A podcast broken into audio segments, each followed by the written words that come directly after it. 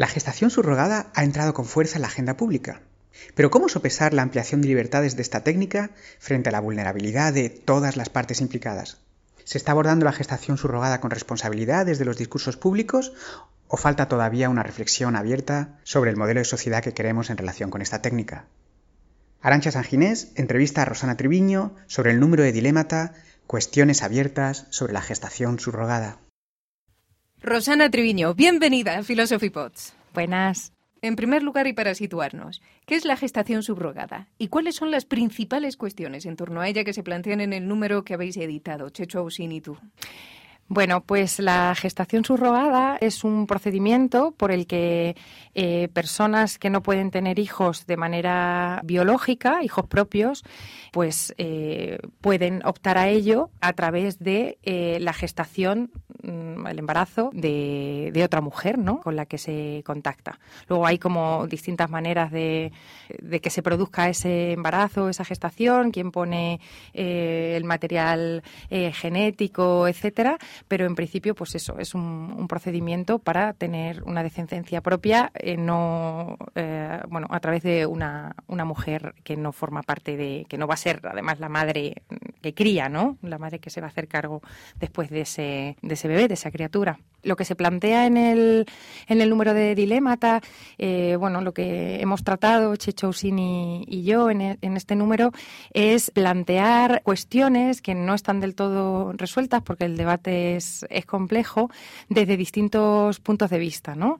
Hemos intentado que, fuera lo más plural posible, ¿no? distintos eh, enfoques, eh, no solamente en si se está a favor o en contra, sino también que fuera eh, transdisciplinar, o sea que de hecho hay artículos desde un punto de vista jurídico, hay artículos más de corte filosófico, hay artículos más desde el punto de vista médico-científico o incluso de personas, eh, en concreto pues eh, un psicólogo y una psicóloga, ¿no? que, tienen experiencia en reproducción asistida, que conocen bien la práctica y que además bueno tienen pues unas convicciones al, al respecto. ¿no? Entonces, pues no es netamente académico, algunos artículos son más netamente académicos y otros son más desde la praxis, desde el conocimiento directo de, de la situación a las que se enfrentan pues parejas o personas solas que, que recurren a este a esta práctica, ¿no? Claro, precisamente hablabas de distintos puntos de vista y efectivamente en, este número de Dilemata dedicado a la gestación subrogada nos encontramos con artículos como el de Ivone Olza, en el que afirma la autora que, y abro comillas, los artículos médicos favorables a la gestación subrogada adolecen de sesgos y omisiones recurrentes que minimizan y ocultan el impacto de la subrogación para la salud de madres y bebés, cierro comillas, pero es que también nos encontramos con artículos como el de Pablo de Lora, en el que dice el autor, abro comillas, despejar el camino de algunos de los más comunes y falaces razonamientos empleados por los detractores de la gestación subrogada. Cierro comillas. Bueno, más allá de, de la emoción, más allá de la pasión, ¿cuáles son los argumentos en favor y en contra de la gestación subrogada? Pues bueno, los argumentos dan para mucho, la verdad. Eh, ahí, bueno, de hecho se hace un desgrane, se va como desgranando muchos de estos argumentos en, a lo largo del número, ¿no? Eh, con, estos distintos enfoques de los que hablábamos antes. Eh, si partimos, por ejemplo, de la posición de Ivone Olza, que es contraria, abiertamente contraria al procedimiento de la, de la gestación subrogada, pues ella lo que reivindica es que efectivamente los, el elemento momento más biológico, más esencialista, ¿no? que tiene que ver con la gestación y la propia maternidad, no se ha tenido en cuenta lo suficiente en los debates. Se ha tenido más en cuenta un punto de vista de construcción social de la maternidad o de, sí, más constructivista, pero no tanto que hay un vínculo que tiene que ver con una preparación fisiológica, biológica, eh, incluso genética, ¿no? por la que se establece ese vínculo ¿no? entre, entre madre e hijo, madre e feto, madre criatura eh, que luego van a hacer. Entonces, pues ella hace su argumentación, por ejemplo, teniendo en cuenta esos elementos que serían elementos a tener en cuenta en contra de la gestación subrogada. Otros eh, argumentos eh, en contra pues tienen que ver con cuestiones de justicia, de quiénes son realmente las mujeres que se prestan a, esta práctica. Otros argumentos en contra, que normalmente, o bueno, se entiende muchas veces que son mujeres que están en una situación de necesidad o que esas mujeres en situación de necesidad pues no, no serían todo lo libres como fuera deseable para tomar una decisión. Eh, otra cuestión tiene que ver con la función reproductora y netamente reproductora de la mujer y la mercantilización de esa función eh, reproductora. Eh, sí, bueno, pues como que en contra fundamentalmente yo creo que tendría que ver este tipo de cuestiones. A favor, pues está como el, deseo, el poder cumplir el deseo de un proyecto vital, que es tener hijos, puesto que técnicamente y tecnológicamente esto es eh, viable, pues ¿por qué no hacerlo? También se dice ¿no? que las mujeres son libres sobre las decisiones de su cuerpo y sobre qué hacer con ellos, son libres para, para poner incluso, en, un, en el caso de la gestación comercial, de poner a rendir su cuerpo para gestando para otros y eso es algo lícito desde el momento en el que se entiende que mm, son suficientemente autónomas y capaces para tomar esas decisiones, ¿no? y bueno, pues desde ese punto de vista no habría mayor problema. También se dice que, que realmente la criatura que se gesta no es fruto de, la mujer gestante, sino que el material genético que hay ahí no es propio porque normalmente es así, ¿no? ¿No? La, gestante no pone sus, sus, óvulos, solamente es pues netamente pues, su útero, su cuerpo entero, ¿no? Para gestar. Entonces, realmente no es la madre. O sea que, bueno, ahí sí que sí se recurriría a la, a la, idea esa biológica de que, bueno, genéticamente ahí el material mayoritariamente no es de ella o fundamentalmente no es de ella, entonces, pues que, el hijo no es suyo, no puede ser suyo porque el material genético no es suyo.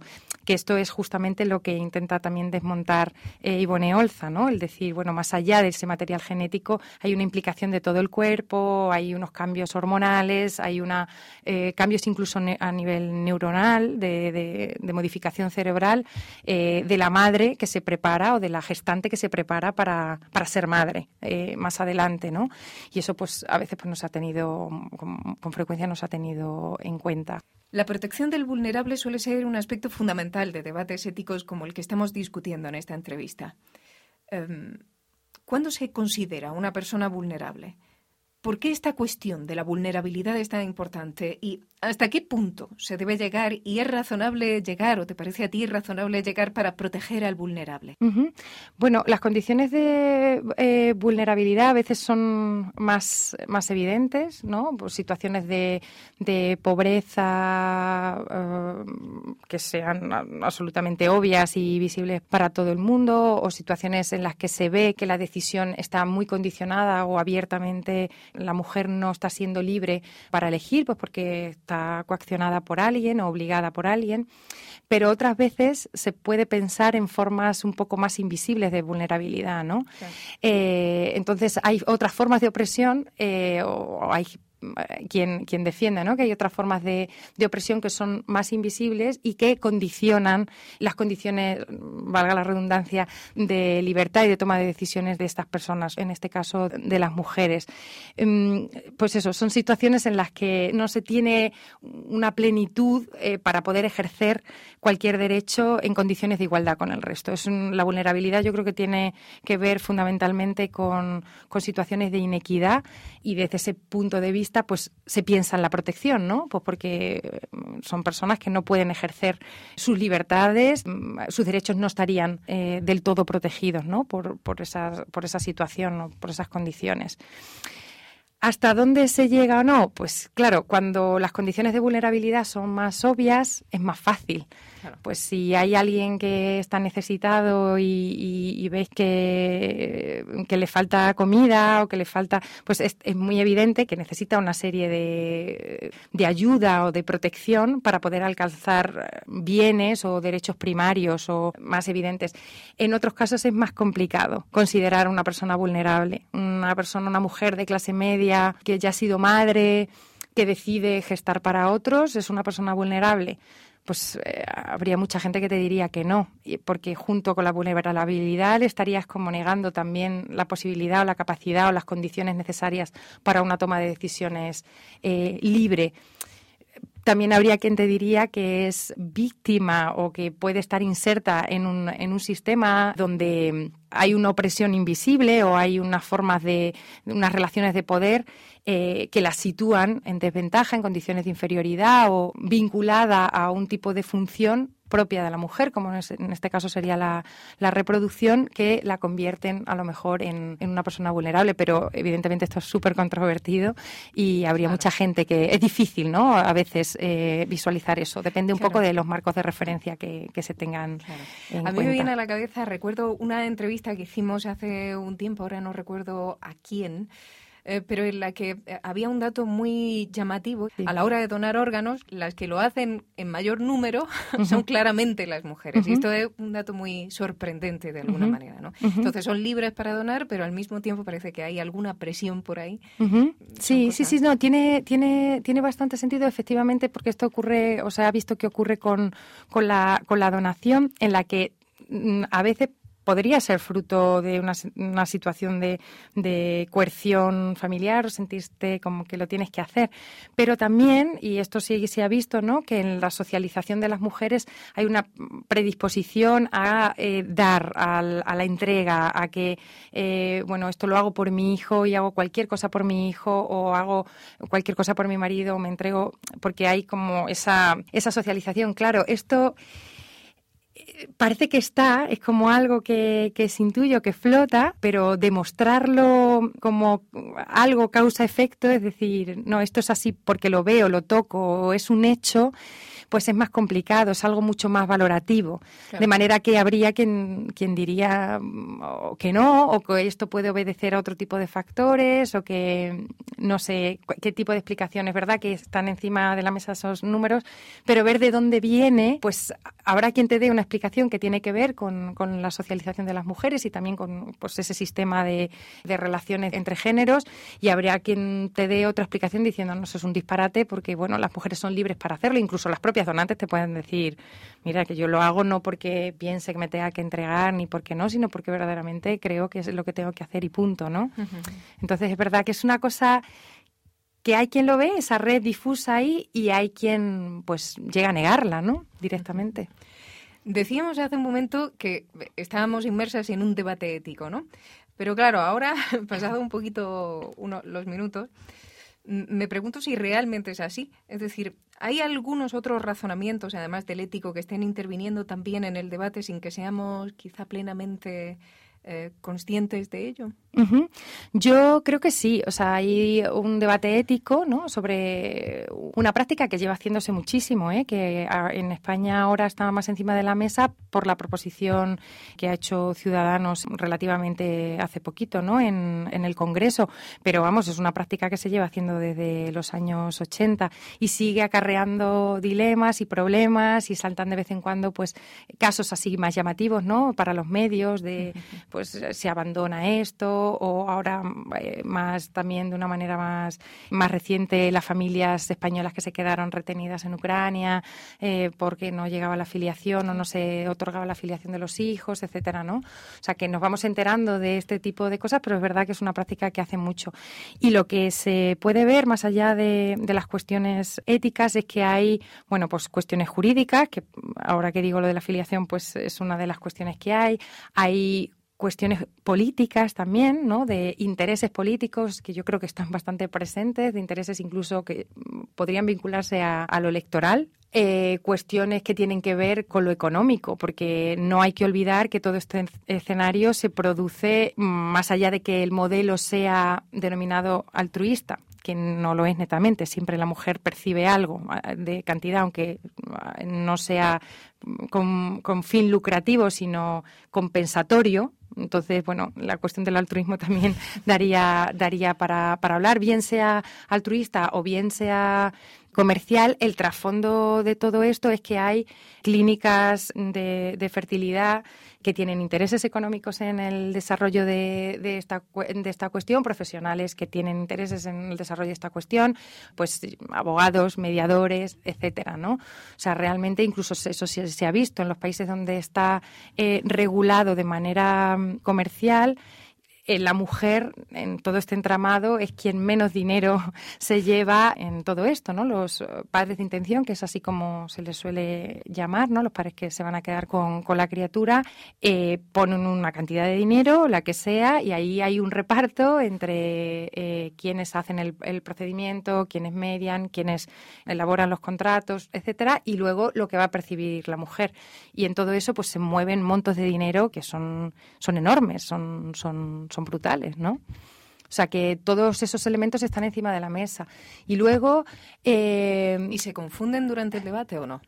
¿Hay confusión de, de, cuál es, si realmente estamos en un debate mm. ético, si estamos en un debate político, si estamos en un debate económico? ¿Se fusionan todos? ¿Se mezclan todos? ¿O, o distinguimos claramente claro, de, qué estamos hablando? Claro, yo creo que, o sea, no es difícil eh, mezclar, porque esto, esto pasa en este tipo de debates. Yo creo que a veces se obvian algunas partes. Por ejemplo, la cuestión económica a veces mm, no se termina de plantear del todo o se mezcla el decir, bueno, pues sí, es verdad, ahora si estamos en un nivel ético, de acuerdo, estamos en un nivel ético, pero hay algo que hay que resolver. Entonces entramos ya en una fase más jurídica o política.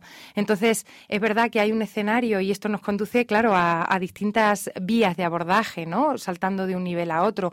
Pues hay una vía más pragmática, que lo que pone encima de la mesa, que es un argumento muy potente, ¿eh? Esto eh, estaría también en una de las preguntas anteriores, ¿no? De qué, de qué argumentos hay a favor de la regulación de la gestación, de la regulación favorable, porque ahora mismo está regulada, pero para prohibir. Entonces, eh, para regularlo de manera favorable, uno de los argumentos que puede estar encima de la mesa es que es una realidad que hay eh, parejas o personas que, que, se van a otros países a conseguirlos, no en el caso de España o en otros países, o sea, es una práctica que ya está en marcha, que hay países que lo permiten y que negarse a aceptarlo es ir como en contra del signo de los tiempos, ¿no? Entonces, como no sé, es, es como, pues eso, la realpolitik, es decir, esto es lo que hay encima de la mesa y esto es con lo que tenemos que lidiar y con lo que tenemos que, lo tenemos que regular de la manera que sea menos lesiva para las partes.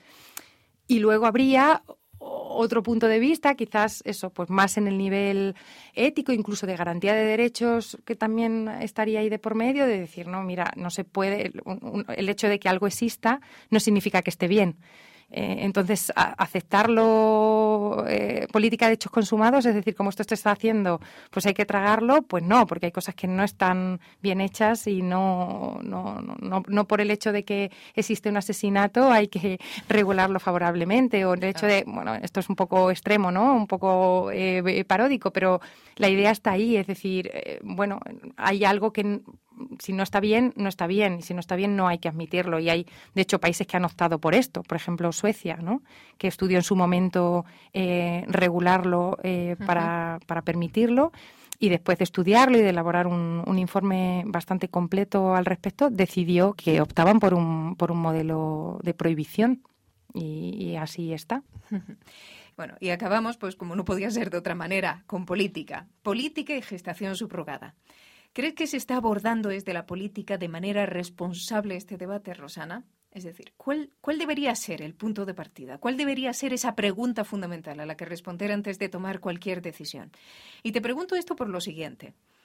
Como tú has mencionado hace un momento, Ciudadanos, en defensa de la proposición de ley que presentó en 2017 de legalización de la gestación subrogada como práctica efectivamente altruista, se ha referido en alguna ocasión a su objetivo de ampliar los derechos y libertades de los españoles.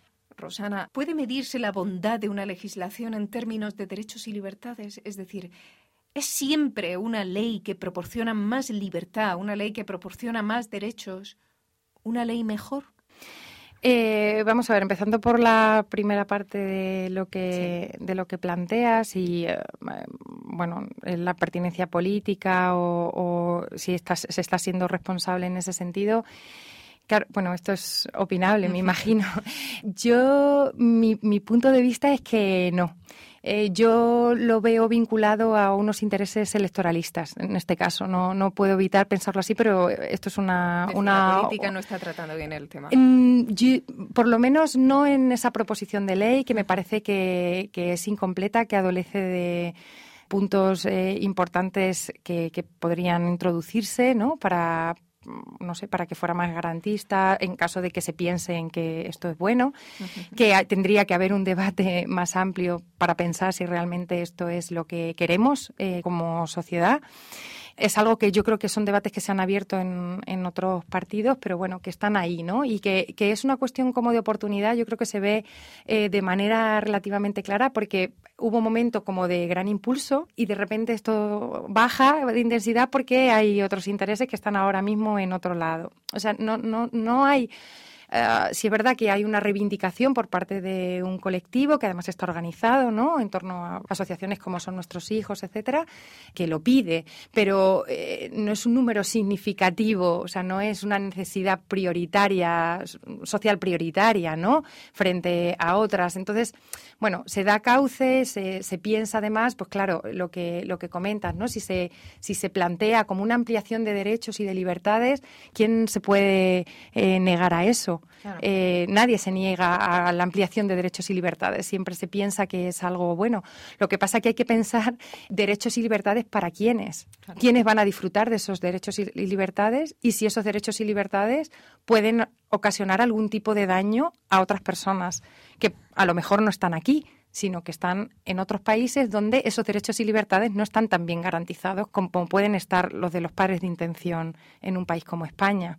Entonces, eh, puedes hacer una ley aquí porque visto eh, las condiciones sociodemográficas que tiene España, donde me parece que es uno y pico, ¿no? Lo que tenemos de media de, natalidad eh, es el país con la natalidad más baja del mundo, el segundo país, perdón, con la natalidad más baja del mundo después de Corea, donde las mujeres que reconocen que quieren tener hijos y no los tienen por sus condiciones laborales, porque suponen, porque las dificultades de conciliación, eh, por, eh, por todo esta, por todo ese tipo de cuestiones, qué tipo de mujeres, si no las tienen para sí mismas, van a gestar para otros. Eh, evidentemente, la regulación aquí tiene que ver con facilitar trámites en otros países, unos más garantistas, en principio, ¿no? Como podrían ser, o, así se dice, ¿no? En, en, algunos estados en Estados Unidos, frente a otros donde las garantías pues pueden estar puestos más en cuestión, pues porque los sistemas eh, estatales, gubernamentales y demás no pueden ofrecer eh, todas esas garantías, ¿no?